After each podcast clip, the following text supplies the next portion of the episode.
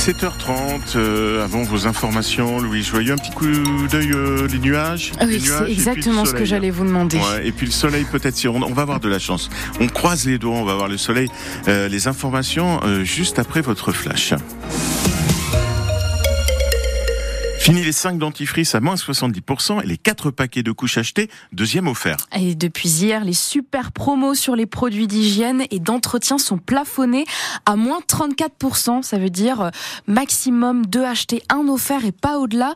C'est pour limiter la concurrence déloyale des géants mondiaux dénoncés par les plus petites entreprises pour qui les moins 80% ne sont pas possibles. On a rencontré Monique chez Cora à Andelnan. Elle était une adepte de ces super promos. Souvent, je regarde les promotions et puis je fais un stock. Et après, bah, au fur et à mesure que j'en ai plus, je regarde à nouveau les promotions.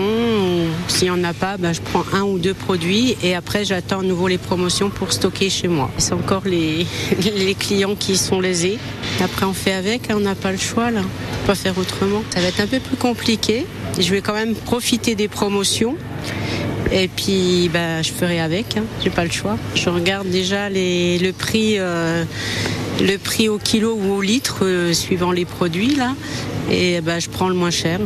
Et si vous allez faire vos courses aujourd'hui, vous verrez sans doute des bénévoles des Restos du Cœur. Ce week-end, l'association organise sa grande collecte nationale denrées alimentaires, produits d'hygiène. L'objectif est d'atteindre les 9000 tonnes de dons en France. Et pour marquer le début de la collecte, le concert des Enfoirés été diffusé hier soir sur TF1 et sur France Bleu. Vous l'avez peut-être suivi en direct avec nous. Cette soirée spéciale est à réécouter sur francebleu.fr.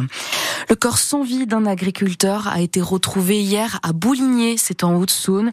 Cet homme de 55 ans était porté disparu depuis jeudi matin. Les gendarmes de Lure ont retrouvé une carabine, 22 longs rifles près de son corps. Une autopsie est en cours, mais l'hypothèse du suicide est la plus probable.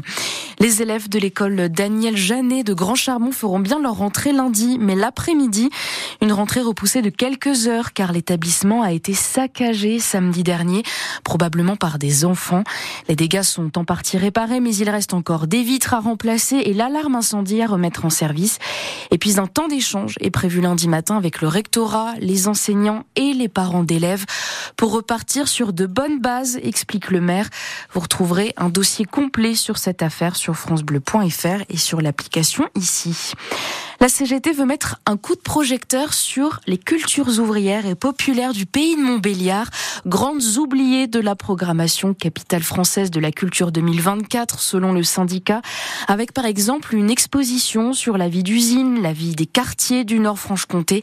On y reviendra dans le journal de 8 heures avec Bruno Lemerle, le secrétaire général des retraités CGT du pays de Montbéliard.